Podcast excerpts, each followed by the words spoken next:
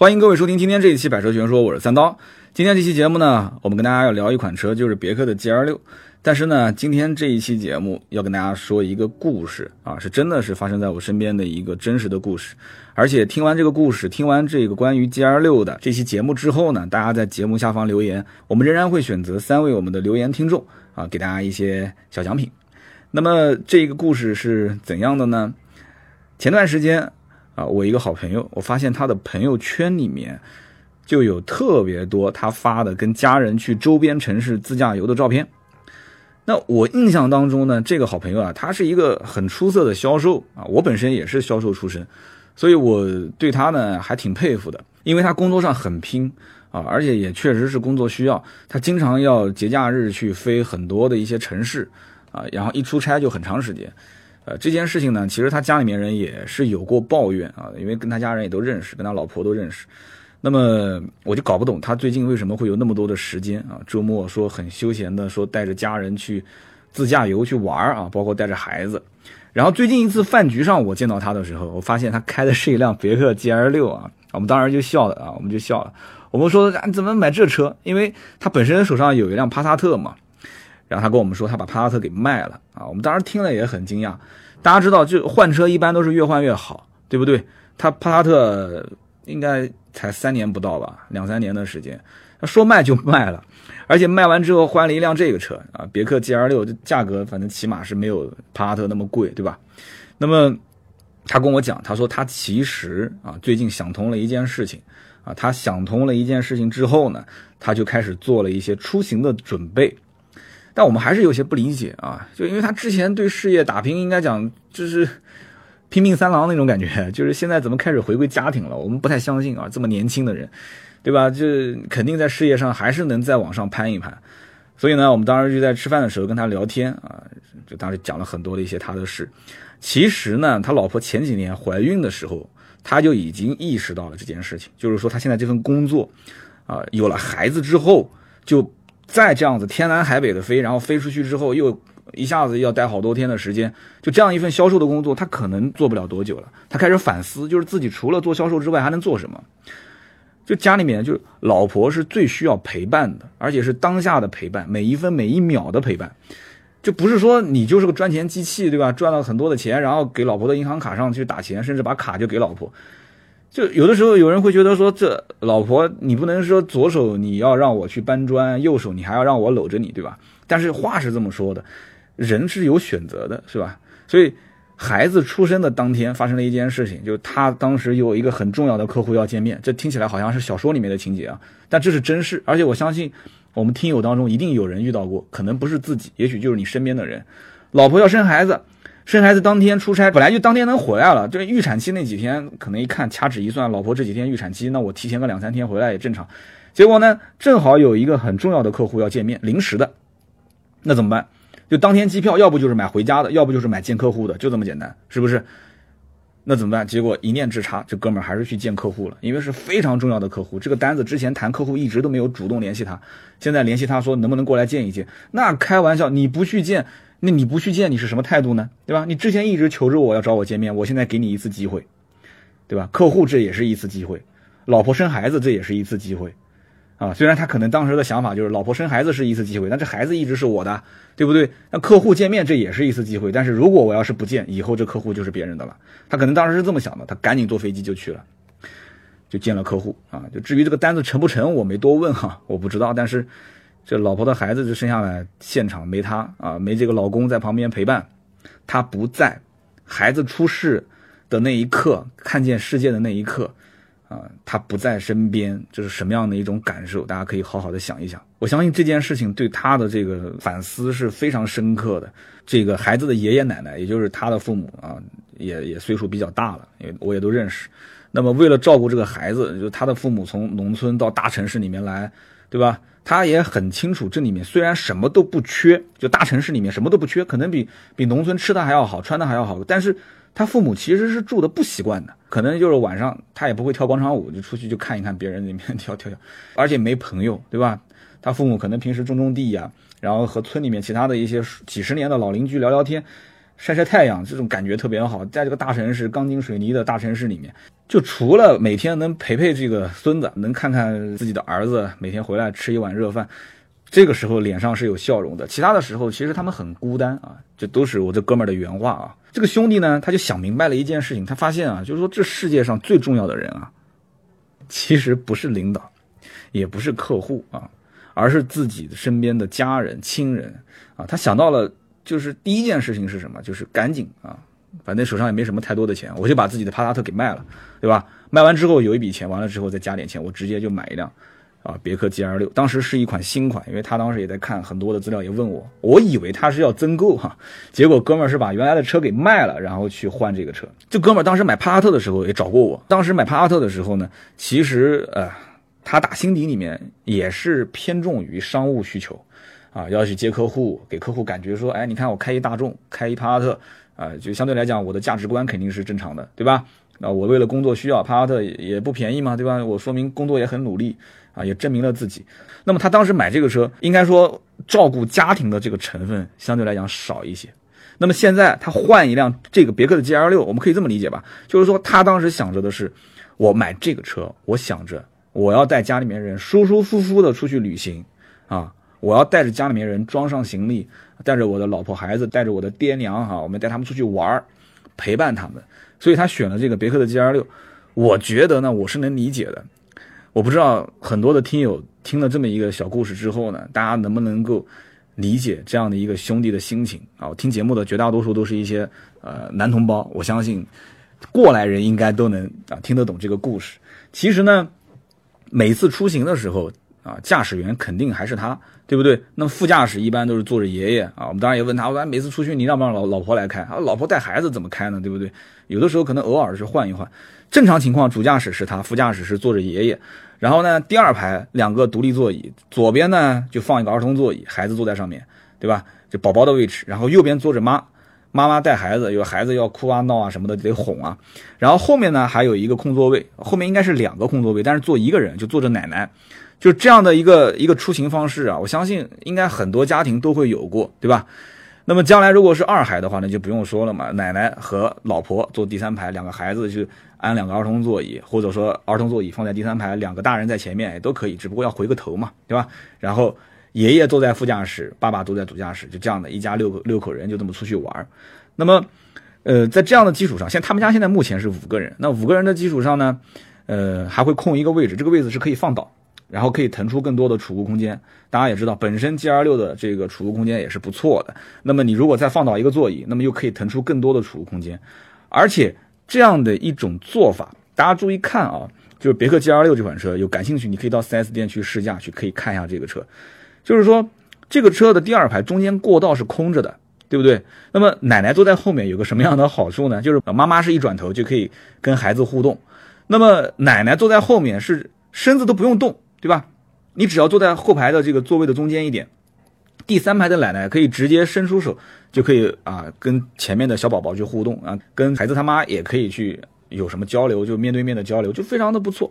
这样的话，一个六座车中间过道是空的，然后又一个前面两座，中间两座独立，后面两座座椅，就是相对来讲方式是比较灵活的，而且这样的一种家庭成员的做法，我觉得啊也应该是比较合适的。如果是呃，孩子他妈妈去开车，那老爸一般要不就是坐在副驾驶，那就是爷爷调到后面，爷爷奶奶去逗孙子啊，因为机会难得嘛。或者呢，那就是爷爷坐前面，爸爸坐后面，那就是爸爸跟自己娘、跟自己的或者是丈母娘就是逗自己的孩子。因为一家人的中心重点还是这个孩子啊，重点还是这个孩子，要陪伴他，要带着他玩，带着他成长。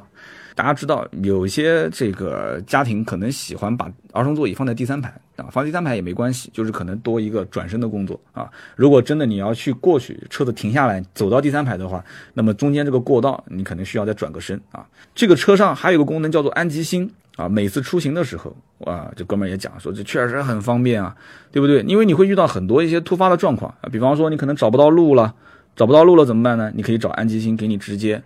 你告诉他我要去什么地方啊？他给你直接人工人工台帮你去找到这样一个位置，下放到你的这个车机上，导航就可以直接可以走了。那么如果车子出问题了，你也可以打电话给他，你跟他说具体的位置，你甚至都不用说具体位置，你就说车出问题了，他可以去安排就近的这个维修站啊过来帮你去进行抢修。那么如果说你要吃饭、你要住宿、你要找停车场，这些都可以通过安吉星的人工台的服务解决相关的问题啊，非常的方便。给大家讲一个事情啊，但这个事情不是发生在他的身上啊，就讲关于这个安吉星的故事。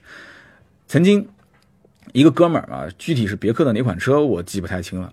他当时呢就是一家人出去，呃，到一个很有名的一个景点啊，是一个一个湖泊。就当时一家人就就还没到景点的里面，就在外面就看哇这么漂亮，就在外面就每个人都很惊讶。那么你知道的，就很惊讶，就想要干嘛？就停车拍照，对吧？上车睡觉，停车拍照。结果停车，全家人下来啊，拍照片啊。最后一个下车的肯定是司机嘛。就一想，就拍照片就两分钟的时间，拍完就走呗啊。下车啊，结果呢，熄火下车，钥匙没拔啊，大家就知道后果是什么了啊。咔嚓一下，车子就锁了。那个地方呢，还没到景区，但是已经能看到那个湖泊了。来来往往的车呢也不多，而且最关键，景区一般都比较偏。车子钥匙被锁在里面了，那副钥匙肯定是不可能带在身上的啊，也你也不可能说直接就不大家就不旅行了，就回家拿钥匙，就不可能的事情。你叫拖车，叫拖车，一个是麻烦，二一个时间长，三一个你叫完拖车的话，你今天这一天的旅行就泡汤了，怎么办？所以就说到这个安吉星真的很管用，打电话直接联系安吉星的客服，跟安吉星的客服怎么说呢？说清楚你的车辆的相关信息，就它会有一个车主的验证信息啊，这是非常非常实用的一个事情。那么验证完信息之后呢，客服可以帮你远程开锁啊，大家没有听错啊，是远程开锁。那么这样一来的话，我这个行程不就可以继续了吗？是不是？但是我不主张大家熄火的时候还把钥匙放在车上啊，大家一定要注意啊，就一定要小心这件事情。安吉星虽然很好用，但是呢，这个事情尽量还是少发生的好。每一次出行呢，G R 六的这种长途乘坐的舒适性，大家都会觉得说不错，因为可能以前坐的是一个五座车，然后大家都很挤在里面的感觉，你现在突然变成一个很宽敞的这样的一个车型，那五口人坐一个六座车。那肯定舒服嘛，是不是？车内开空调，然后呢，空调这个风速也是控制的比较好，大家吹着这个空调风。妈妈呢也是事先准备一些这种叫亲子故事啊，我不知道大家有没有这种经验啊？就带孩子出去玩的话，车上是可以放一些亲子故事的。你你别在车上放一些嗨曲或者放一些什么情啊爱的歌曲，孩子还小啊，你自己想听这些歌的时间多了去，自己戴个耳机听都无所谓。车上啊，如果是带着孩子出行。啊，如果是以孩子为重，我个人建议啊，还是可以带一些这种亲子故事在车上放，对吧？这音响效果也不错，而且这种娱乐设施也很齐全，USB 也好，手机蓝牙也好，都可以连。那么这一路上呢，欢声笑语，这不用讲的，对不对？你想，第二排本身是独立座椅，第二排独立座椅的话，成年人去坐肯定是很舒服的，而且你安装这个儿童座椅也很方便，而且第二排独立座椅呢，它还带这个电动腿托。这个就很关键了，很多人长途旅行，独立座椅呢本身就很舒服，对吧？你再有一个电动的腿托的话，那基本上长途行驶的过程当中，这种座椅的承托性、舒适度都会提升不少。你不要说这是一个小的设计，不用太在意啊。其实你长途旅行的时候，很多小的细节设计是很得人心的。那么座椅呢是带加热啊，还带通风，甚至还带按摩，那。你想一想，你跑长途的时候，有的坐的腰酸背疼的啊，这个时候给你整个通风啊，如果是冬天的话，再给你有个加热，甚至还有个按摩，给你敲敲背什么的，那真的是很舒服。以前这些配置基本上不太可能出现在二十万以内的车上啊，我说的是任何一款车啊，包括 SUV，包括轿车。那么 MPV 就更不用讲了，MPV 甚至于再大一点的级，这种再大一些级别的这个合资品牌的 MPV 的话，那。你要想有什么按摩座椅这些，那都是大几十万的才会有的配置。所以说，现在你在这一款车型上啊，就不到二十万，十几万的价格就已经是有了座椅的按摩、通风、加热这些功能。我刚刚前面也说了啊，USB 充电啊，USB 听歌啊这些，那肯定是必不可少的嘛。现在的人都离不开手机，是不是？那么第三排座椅是一个。双座位的设计啊，虽然是双座位，但是我刚刚也说了，如果你要想跟前排人互动的话，你其实稍微往中间坐一点啊，也是可以的。那么第三排座椅的这个坐垫啊，以及它的这个靠背的角度，大家可以去试一试，它是很符合这个人体自然的一个坐姿啊，而且它中间啊，它增加了一个中央扶手。第三排座椅呢，有一些呃车型，它是相对来讲比较的敷衍了事啊。大家其实去体验一下就知道我说的是什么意思了。什么叫敷衍了事？就第三排座椅有的就是一个像个小小马扎哈，有的可能 空间也小，然后坐的也不舒服。呃，第三排座椅中间加中央扶手啊，然后呢。每一家每一个座椅都符合人体的正常正常的这个坐姿，我觉得啊，长途出行坐第三排也不累，这款车才是一个合格的六座车，才是一个合格的 MPV 啊。所以别克 GL 六这个车呢，我建议大家多多去试驾。如果身边有人或者是有别克 GL 六的车友会，你也可以跟他们去报名参加长途出行一次啊。长途出行你才能知道我说的这些点是不是真的很实用啊。包括这个全景的大天窗啊，你只要是到了一个阳光明媚的地方，在路上开，你把大天窗开着，感觉完全不一样啊。所以说，这个兄弟呢，他现在把时间基本上都用在啊周末陪家人、陪孩子出去开着别克 GL 六去旅行啊，去看看周围的一些城市，去吃吃农家菜，甚至于什么也不干，反正就是找个大草原支个帐篷，一家人就是聊聊天、晒晒太阳。我觉得也都挺好啊，也都挺好。有的时候最有价值的东西，它不一定是最贵的，你说是不是？其实我们也知道啊，就是他这个孩子还小啊，真的还小，他也不认识字，也不会表达什么什么情感。但是呢，这孩子跟着他爸，跟着他妈啊，爷爷奶奶，就这么一家人在旅行当中啊，他会去感觉大人的这种交谈的氛围。他会去思考，就是大人讲话的这些状态。有人不是说这个父母是孩子的人生第一任老师嘛，对不对？他会去看，就是当遇到一些突发的事件，啊，车子出问题了啊，或者堵车啊，堵车时候父母的状态啊，啊，或者到了景区找不到停车位了，那怎么办啊？怎么解决啊？啊，跟别人如果有一些小摩擦或者是怎样？因为你在你在户外，你去自驾游去发生任何一件事情。那都是突发的啊！爸爸肯定是充当着全家的保护伞，对不对？爷爷那肯定是爸爸的得力助手啊！有的时候可能反过来啊，可能爷爷是家里面的这个说说一不二的，然后爸爸是爷爷的助手。那么。妈妈和奶奶呢是做好后勤工作，对不对？要照顾好自己的宝宝。完了之后，全家人的吃喝用的东西，每次出行不用说的，爷爷奶奶肯定，特别是奶奶，肯定是希望要带很多很多很多的东西啊。可能爸爸妈妈可能说，啊，不用带那些，我们平时带个手机就可以了。奶奶和妈妈呢，就更多的是做后勤的工作。所以孩子他会形成一个完整的家庭观，所以一定不要小看全家人出行这一件事情啊，觉得好无聊啊，不如在家里面玩玩电脑了，对吧？不一样是陪吗？孩子在客厅玩玩具就是了，然后我就看看电影，不是这样子的。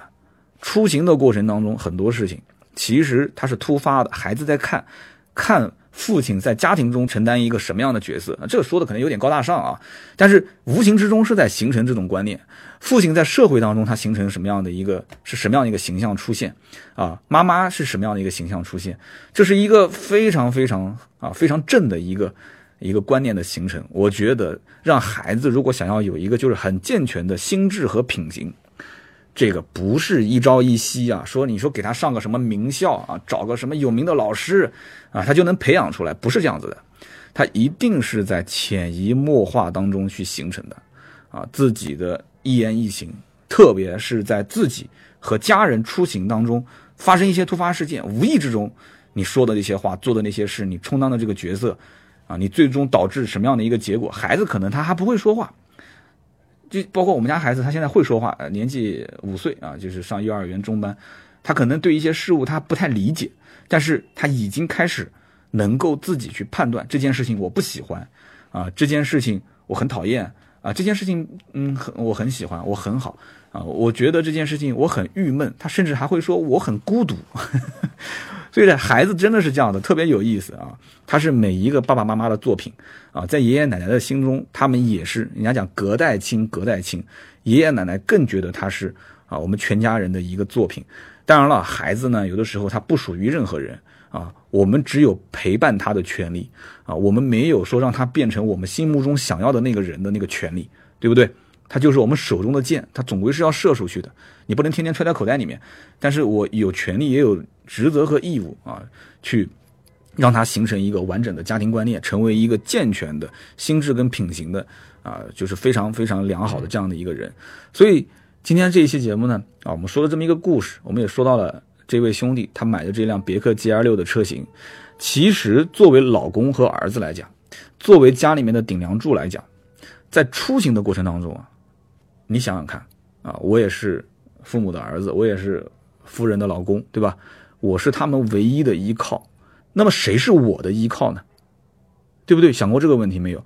当我在外出出行的时候，一辆交通工具，我开着的这辆车，它就是我的依靠，对不对？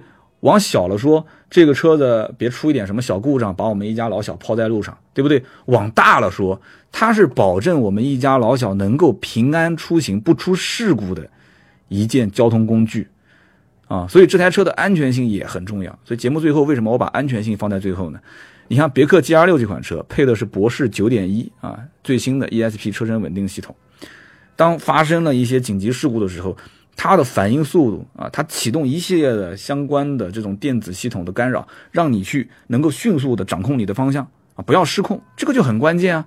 但这个东西它又不能像什么真皮座椅、导航这些能够把它显示出来，是不是？有没有人去关注这个东西呢？啊，包括最新一代的就 e Protect 就智能安全科技，这些东西都是主动安全，去帮助你提前规避风险的设备啊装置啊，包括像 FCA 前方预碰撞报警啊，这种如果说发现你的车速已经是过快了，而且你没有采取任何的制动的这样的一些动作的话，车内就会滴滴滴开始报警，就提醒你赶紧踩刹车。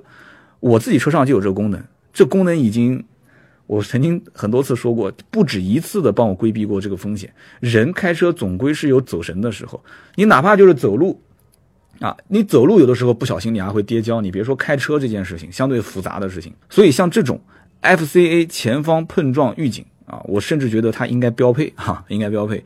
包括这个 FDI 前方车距提示，很多人其实对于前方车距啊，没有一个非常非常量化的一个判断指标。那么这个功能就可以帮你量化，我觉得是非常非常好的。还有呢，SBZA 侧盲区的一个预警啊，盲区预警这件事情，我们其实节目里面提过很多次。我是觉得它是非常实用的一个功能，平时在拥堵路段可能还不太容易显现啊，但是一旦在高速公路上开的时候，你会发现高速公路上有的时候车速比较快。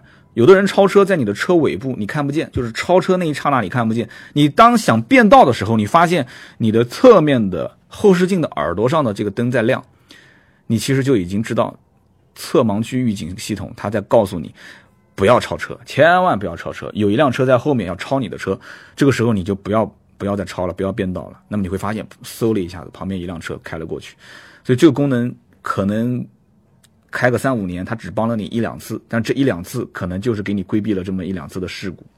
还有包括 ABA 自动泊车功能，像这种功能就不用说了。很多人不管是新手还是老手啊，在一些停车比较困难的地方，你只要启动它，你剩下来的工作基本上就是踩踩刹车，然后观察一下两侧有没有障碍物就可以了，非常的简单。